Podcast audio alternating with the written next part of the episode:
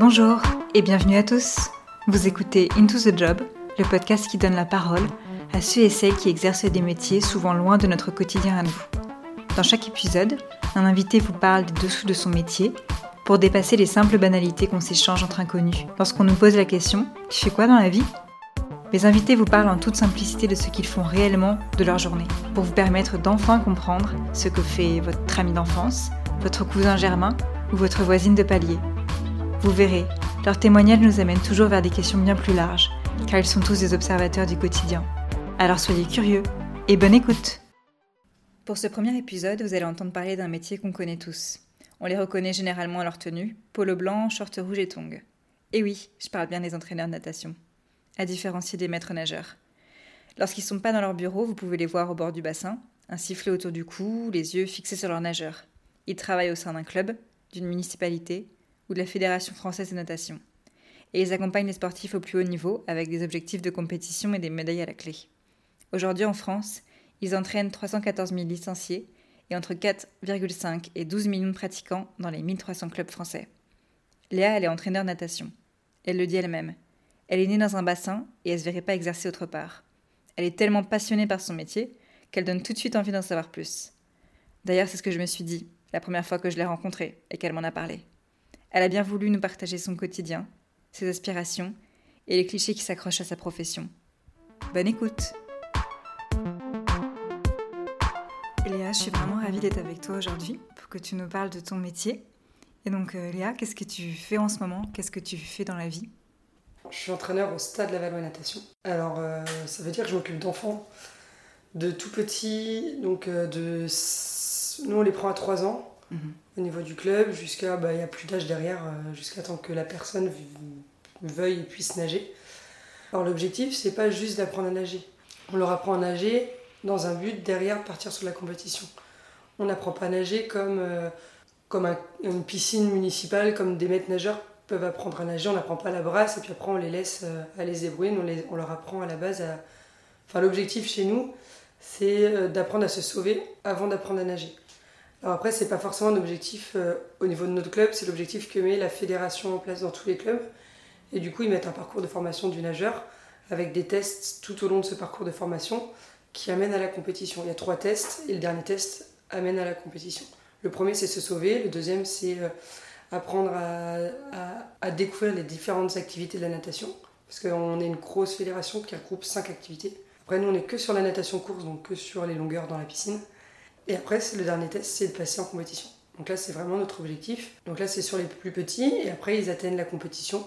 Alors soit ils décident d'en faire, soit ils décident de faire de la natation euh, loisir, de prendre du plaisir à aller à la piscine et à, nager avec les copains. Ou alors ils prennent le choix de faire de la compétition et là du coup euh, il y a un vrai objectif de performance. Maintenant au niveau de la fédération, il faut attendre ce dernier pass pour en faire. Après c'est pas un pass avec une limite d'âge. C'est on bloque pas un enfant parce qu'il a 6 ans et qu'il peut pas, il est trop jeune. C'est vraiment on- les tests permettent de s'adapter à l'enfant et à l'évolution de l'enfant.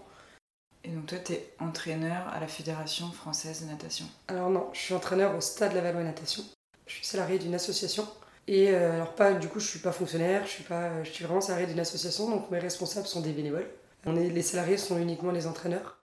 Et notre structure dépend d'un comité départemental où, sont regroupés tous les clubs du département, où là il y a aussi un président, un secrétaire et un trésorier qui sont aussi bénévoles. Le département, il est sous la tutelle de la Ligue régionale, où là les cinq départements, euh, donc chez nous c'est la Loire-Atlantique, le Maine-et-Loire, la Sarthe, la Mayenne et la Vendée, qui sont groupés donc sur la Ligue régionale, là où il y a aussi un comité directeur, un président, un secrétaire, un trésorier. Et cette ligue, elle est chapeautée par la fédération. Donc on est vraiment euh, en bas de l'échelle. Euh, est-ce que tu... Ça fait longtemps que tu veux devenir entraîneur ou est-ce que quand tu étais petite, tu voulais faire autre chose? Euh, non, je savais que je voulais être dans le sport. Euh, après, je voulais être journaliste sportif. Et petit à petit, en fait, j'ai commencé au niveau de mon club à, à encadrer les petits.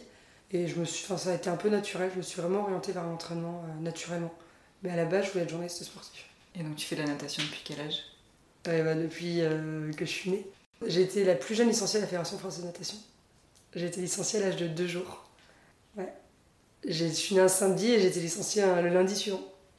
Et donc voilà, je suis dedans. j'ai plus de licences, c'est pour la petite anecdote. J'ai 26 ans et j'ai 27 licences à la Fédération française de natation. J'ai plus de licences que, que d'années. Mon papa il était entraîneur du club dans lequel j'ai pratiqué depuis toute petite. Il était maître nageur en même temps parce qu'à l'époque, on pouvait un petit peu. Euh, enfin, les municipalités étaient un petit peu plus souples et du coup, on pouvait être euh, détaché, être nageur et détaché de son travail, toujours payé par la municipalité pour être euh, détaché au niveau des clubs. Les clubs dépendaient un petit peu des municipalités à l'époque. Ils étaient plusieurs à entraîner, donc moi j'étais entraînée par mon papa jusqu'à l'âge de 15 ans, 16 ans. Après, il y a un de ses collègues qui est arrivé. Enfin, j'ai toujours été plus ou moins entraînée par mon papa. Du coup, euh, j'ai deux petites sœurs qui font aussi la natation, on a tout appris à nager. Et euh, ma maman était présidente du club euh, dans lequel, dans lequel je pratiquais. Et donc, mon papa est toujours dans la natation, puisqu'il est maintenant président de la région, de la Ligue régionale, et vice-président de la Fédération française de natation. Du coup, on est un petit peu tous dans la natation. je pense que c'est lui qui m'a donné le goût à la natation, parce que quand j'étais toute petite, ma maman m'a eu, elle était étudiante. Du coup, mon papa étant beaucoup plus âgé, euh, il m'emmenait avec lui sur les stages, il m'emmenait avec lui sur les compétitions le week-end. Et du coup, on était, euh, j'étais dans la poussette au bord d'un bassin, donc euh, je suis un peu née dans une piscine. Est-ce qu'il y a des choses du coup dont tu te doutais pas quand tu as commencé, ou comme le fait que tu avais justement une famille qui travaillait dans la natation, tu, c'est bon en fait, tu avais une vision à peu près claire Alors j'avais une vision claire. Après, c'était pas forcément des choses dont je me doutais ou pas. C'était plus des recommandations qu'on m'a, enfin, que mon papa m'a faites. Comme il était dans le milieu, il savait comment les autres entraîneurs pouvaient réagir face à une femme qui avait du caractère et qui arrivait euh, dans ce milieu-là. Parce qu'en fait, souvent, on nous dit que euh, les femmes sont faites pour être avec les petits, parce que les femmes, c'est fait pour materner, c'est plus mignon. Euh, donc moi, j'arrivais, j'ai décidé de prendre des plus grands. C'est plus ce milieu-là qui est très masculin. On est très peu à s'occuper des grands. et du coup, là, je savais que ça allait peut-être pouvoir poser un problème. Mais en soi, j'étais un peu au courant que voilà, ça, allait, ça allait potentiellement être compliqué pour l'intégration et à me faire intégrer. Après, le conseil qu'il m'a toujours donné, c'est de rester une femme. Et c'est vrai que c'est un conseil que je mets en application, c'est-à-dire qu'il m'a dit euh, c'est pas parce que tu es sur un bord du bassin que tu dois devenir un, homme et que tu dois euh, plus prendre soin de toi, arriver, ne pas être maquillée. Voilà, il m'a dit au contraire, joue le jeu à fond, arrive maquillée montre que tu es une femme et montre qu'en étant une femme, tu es capable, es capable de le faire. Alors après, c'était parce que j'ai un papa qui était pas du tout macho et qui était très ouvert sur la féminité dans le sport. Ça a peut-être joué un jeu, un, plutôt un rôle. Il m'a vraiment aidé là-dessus. Donc j'ai pas eu d'a priori en arrivant puisque j'étais déjà au courant de ce qui allait euh, pouvoir me tomber euh, dessus en arrivant euh, voir des bassins. C'est un milieu très macho. Ouais, c'est un milieu très macho. Bon, de toute façon, on entend des remarques tous les jours du style qu'on n'a pas notre place. Je pense qu'en fait, entre hommes, ils se testent pas entre femmes, ils essayent de nous tester pour voir si on est capable de leur faire face et si on est capable de euh, d'avoir le même humour qu'eux aussi. Parce que je pense que quand on commence à les connaître on se rend compte qu'ils font pas mal d'humour autour de ça et qu'au final ils nous respectent. Enfin alors c'est peut-être parce que j'y suis maintenant euh, depuis quelques années. Enfin parce que j'ai des joueurs qui ont été au, au, championnat de France et donc ça leur a permis de voir qu'on était capable donc ça joue sûrement même. Euh, ça j'en doute pas. Après, faut pas avoir peur de les affronter. Et je pense que c'est en les affrontant qu'on gagne leur respect. Enfin, qu'on gagne leur respect, oui, qu'on gagne le respect des, de ces hommes-là. Après, ils sont pas tous comme ça. Hein. Mais nous, pour exemple, en Pays de la Loire, à s'occuper des grands, on est deux femmes sur euh, une quarantaine d'entraîneurs. Donc on est sur un milieu quand même très masculin et donc très macho. Enfin, forcément. Non, mais dans le sport, de toute façon, c'est très macho le sport. C'est quoi que tu adores le plus dans ton métier? Entraîner. Alors on pourrait trouver ça une logique puisque je suis entraîneur, mais comme je le disais tout à, l'heure, j'apprends aussi à nager aux enfants. Euh, non, moi ce que j'aime c'est la compétition, c'est euh, d'ouvrir des barrières aux nageurs, de leur permettre d'ouvrir des barrières, de leur donner des clés pour aller au plus haut niveau de leur capacité et donc de les emmener au plus haut niveau euh, français au niveau de la natation. Donc, après, il faut aussi être capable de les lâcher à un moment. C'est-à-dire que quand on estime que la structure dans laquelle on exerce n'est plus capable de les accueillir au vu du niveau qu'ils ont, il faut aussi être lucide et accepter de les envoyer vers des grosses structures qui ont euh, les moyens, des pôles, etc. Il faut aussi ne pas être trop égoïste quand on est entraîneur. Ça, ça peut être dur parfois de se dire, bah, finalement, euh, il est peut-être capable d'aller aux Jeux Olympiques, mais il n'ira pas avec moi. moi, je serai son entraîneur du début et il y aura quelqu'un qui sera capable, qui l'emmènera aux Jeux Olympiques derrière. après, il faut savoir que de toute façon, un nageur, ça t'oublie pas. Ça sait d'où ça vient. Et ça sait être reconnaissant envers le travail que tu as eu et que tu as fait avec lui. Donc là-dessus, voilà, faut, faut savoir le lâcher. Oui, entraîner, les emmener au plus haut niveau, voir que quand ils font une performance, ils sont, ils sont heureux, ils sont reconnaissants, il faut voir la reconnaissance qu'ils ont derrière. En fait, je pense que on peut pas savoir ce qu'on aime au bout de six mois ou un an. Il faut avoir fait plusieurs saisons, avoir vu des nageurs partir, arrêter, et voir comment ils sont tristes de te laisser derrière. Et là, tu te dis que tu as gagné, quoi. Et c'est là, c'est ça que j'aime dans mon métier, c'est, euh, leur permettre euh, de grandir. Parce qu'au final, on est, il y a leurs parents, il y a les profs, et t'es pas prof, du coup, ils peuvent se confier à toi, ils peuvent... Euh, pour certains, t'es un, bah, un recours à quelque chose qui... Il y en a plein qui sont venus me voir en me disant, ben voilà, euh, j'ai perdu mon chien, euh, ça n'a pas été avec maman aujourd'hui, papy va pas bien, voilà. Et du coup, on le garde pour nous et ils ont besoin de toi. Et ça, quand après ils partent, ils disent, de toute façon, tu seras toujours là. Et puis je sais que tu, si j'ai besoin, je peux toujours revenir te voir, ben là, tu dis que tu as gagné, quoi. Et que tu as réussi à leur donner des valeurs. Et donc ça, c'est quand même le plus important, je pense.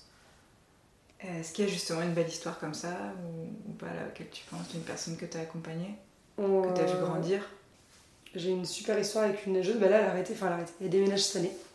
Donc on a, on a, on a terminé le travail il y a une semaine ensemble, mais euh, j'ai toujours des textos d'elle au bout d'une semaine, donc c'est que voilà, t'as quand même compté pour elle. Euh, cette nageuse, elle est quand même, je suis arrivée au club il y a trois ans, elle a changé de groupe aussi, donc c'est-à-dire qu'elle était jeune, donc elle est de 2003, elle avait 13 ans. Et donc elle passait chez les juniors, donc le, groupe que j'entraîne principalement. Donc elle a commencé avec moi. Quand elle a commencé, elle était euh, à peine de niveau régional. Alors après, elle avait un physique hors norme. C'est-à-dire que c'est une nageuse qui euh, mesure plus d'un mètre 80, euh, qui qui est toute fine, qui est hyper grande, qui a des grands segments, des grands bras, des grandes jambes, des grands pieds, des grandes mains. Et donc ça, c'est des signes chez nous qui ne trompent pas et qui font que ce seront des très bons nageurs. Après, il faut avoir tout ce qu'il faut dans l'eau, il faut avoir la technique, il faut avoir tout ça, mais ça c'est notre métier de leur apprendre. Donc au final, euh, c'est pas forcément inné chez tout le monde. Et cette nageuse-là, quand elle est arrivée, bah, elle était à peine de niveau régional. Au bout d'un an, euh, elle était dans les, euh, de son année d'âge dans les 10 meilleurs de la région. Et l'année dernière, on a fini au championnat de France National 2, donc c'est le niveau juste en dessous les championnats de France élite. Enfin, c'était, parce que le programme de la fédération change régulièrement. Donc, L'année dernière, c'était le niveau juste en dessous. Et là, cette année, elle a réitéré euh, la même chose. Donc elle était au même niveau, elle a fait des finales, donc c'est-à-dire qu'elle était dans les 8 meilleurs de l'interrégion. Euh, donc quand on est à ce niveau-là, bah voilà, on se dit qu'on a quand même fait une belle évolution ensemble. C'est une nageuse qui a, qui a, pas mal de... C'est ce dont je parlais tout à l'heure, c'est une nageuse qui, qui, a besoin de se confier, qui a besoin d'avoir confiance en toi. Euh, c'est une nageuse sur, avec qui, pendant 3 ans, j'ai fait 90% euh, de mes déplacements, elle était dans 90% des déplacements avec moi. Donc forcément, on partage beaucoup avec ces nageurs-là parce que quand on part 3-4 jours en compétition, on ne parle pas que de natation. Notre vie privée vient forcément à, être abordée, euh, des sujets de la vie privée forcément abordés avec eux, sur nos parents, nos conjoints, notre famille, etc., nos animaux, voilà. On parle de tout avec eux et, et forcément, ça devient des confidents et inversement. Enfin, ils ont beau avoir 16 ans, ça devient des personnes avec qui tu parles, avec qui tu, euh, tu te confies, avec qui tu aimes rigoler aussi. Et donc cette nageuse, elle arrête. Enfin, elle arrête, elle change de club, elle déménage, et du coup, forcément, bah, ça, ça fait toujours quelque chose. Tu as, fait une progression. Cette nageuse, elle arrête pas parce qu'elle en avait envie, mais parce qu'elle a été obligée. Et donc, forcément, bah, il y a eu. Euh, voilà, on restera en contact, puisque voilà, elle reviendra nager chez nous, c'est sûr. Puis c'est une nageuse qui continue à envoyer des textos, même après une semaine où on se voit plus. Donc au final, on se rend compte que c'est quelqu'un avec qui, euh, qui a besoin de parler.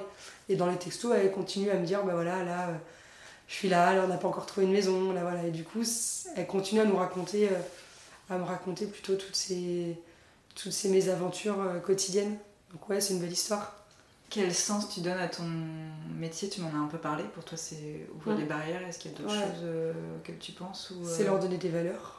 Je pense que on on n'est pas là juste pour euh, les faire nager.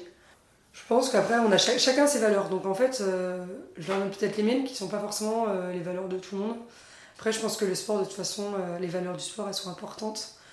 C'est la cohésion, c'est la différence, c'est être humble, parce qu'on n'a pas tous le même niveau. On a beau être le meilleur de son club, on est peut-être le meilleur de son club, mais le moins bon de France. Voilà, je pense que c'est plein de valeurs qu'il faut leur transmettre. Il faut. Voilà, si on transmet pas ces valeurs-là, je pense, dans le sport, bah, on n'a pas compris ce que c'était que le sport. Quoi. Ça rassemble et ça unit et c'est, ça divise pas. Quoi. Donc euh, je pense que ce, qui prime avant l'entraînement, avant tout ça, c'est de leur faire comprendre ces valeurs-là. Et d'ailleurs, moi, je suis prête à ne pas emmener un nageur si son comportement n'a pas été bon. C'est-à-dire qu'il faut, euh, il faut donner des limites aux nageurs et il faut leur faire, faire comprendre que voilà, on, est, on est tous différents et cette différence-là, nous unit. Si tu faisais pas ce métier d'entraîneur, est-ce que tu sais ce que tu ferais? J'aime mon métier, donc du coup, je me pose pas trop la question de savoir euh, si j'aimerais faire autre chose. Pas à l'heure actuelle. Je sais que je le ferai pas forcément toute ma vie, puisque j'ai vu mon papa faire. Et je pense que euh, donner des valeurs, c'est bien. Après, tu vieillis euh, et t'as plus forcément la même niaque et la même envie d'aller vers l'avant. Après, il y en a qui font ça toute leur vie. Je sais pas trop ce que voilà, je sais pas trop ce que je ferai après. J'ai des pistes, j'ai des, des envies. Je reste dans le sport, dans l'entraînement, ça c'est sûr. Je peux pas quitter les bassins. Euh, ça c'est certain. Après, euh, je me verrais bien au niveau des cadres, être un cadre technique au niveau de la fédé. Euh, et du coup, plus être responsable d'un pôle, devoir créer quelque chose pour faire avancer ma fédération. Donc travailler peut-être dans les bureaux, mais toujours en contact avec, la, avec, avec les entraîneurs. Alors, j'aimerais être sur du plus haut niveau. J'aimerais être sur des équipes de France. Alors, il y en a on pourrait dire tout le monde a envie de faire ça, non? Mon collègue, par exemple, ça lui va très très bien ce qu'on fait au club.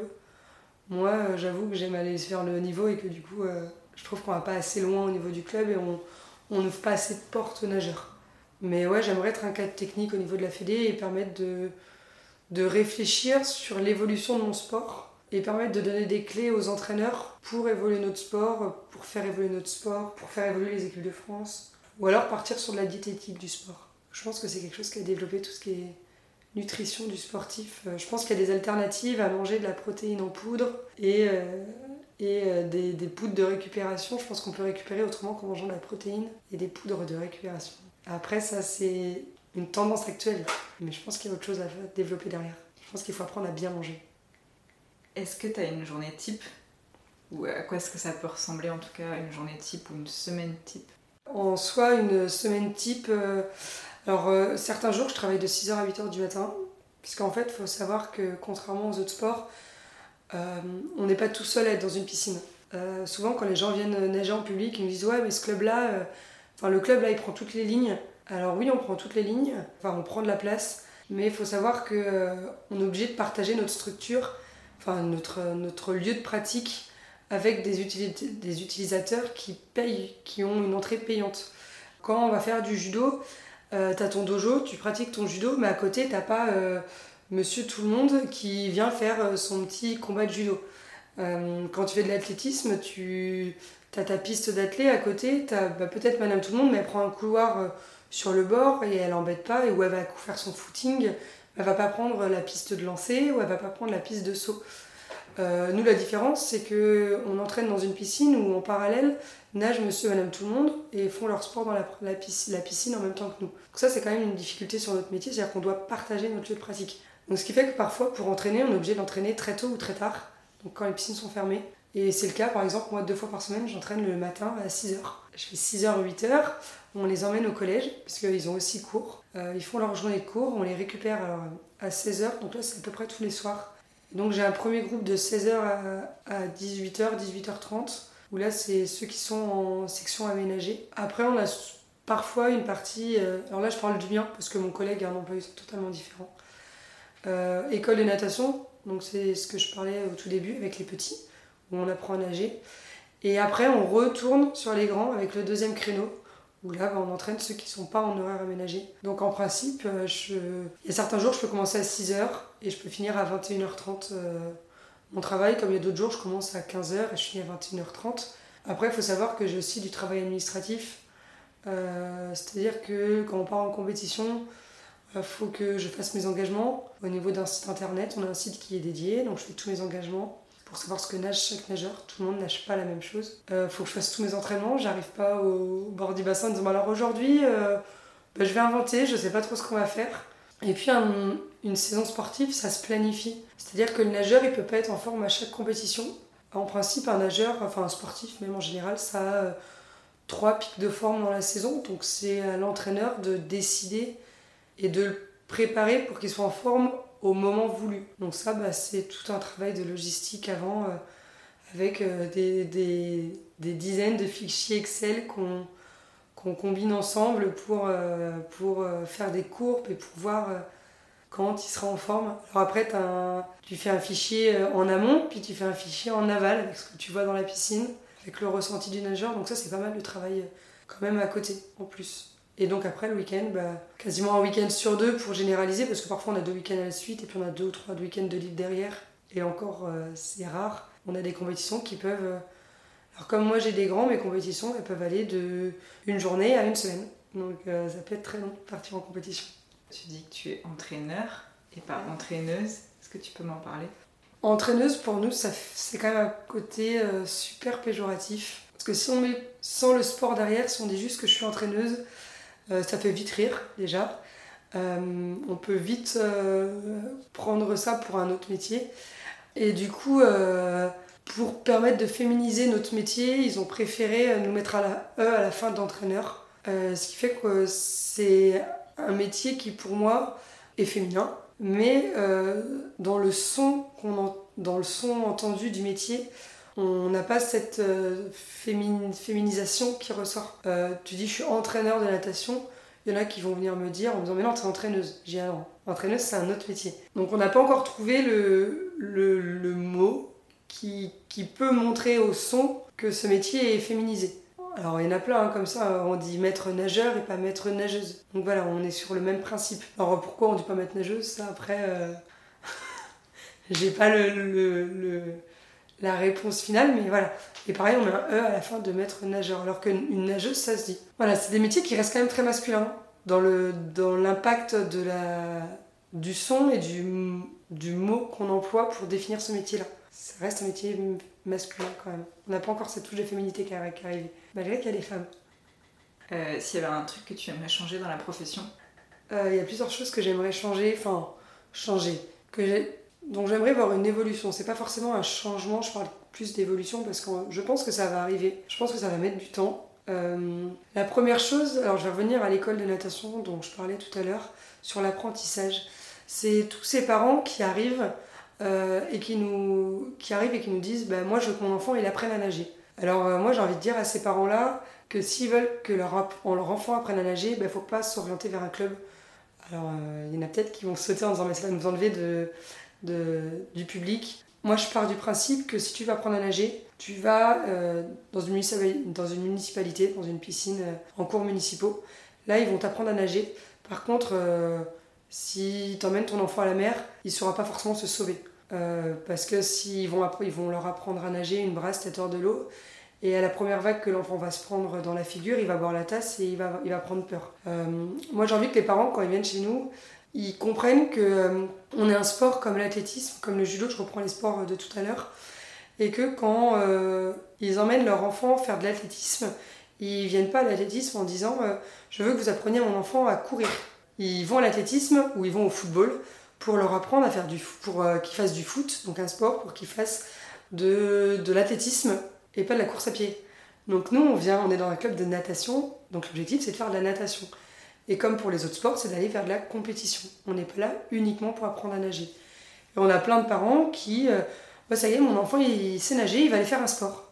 Ah ben non. Donc euh, voilà, ça j'aimerais, déjà c'est quelque chose que j'aimerais qu'il change. On a un sport comme un autre, même si on a une, une vocation à, apprendre à nager, ce qui est hyper important et ça, euh, je l'entends.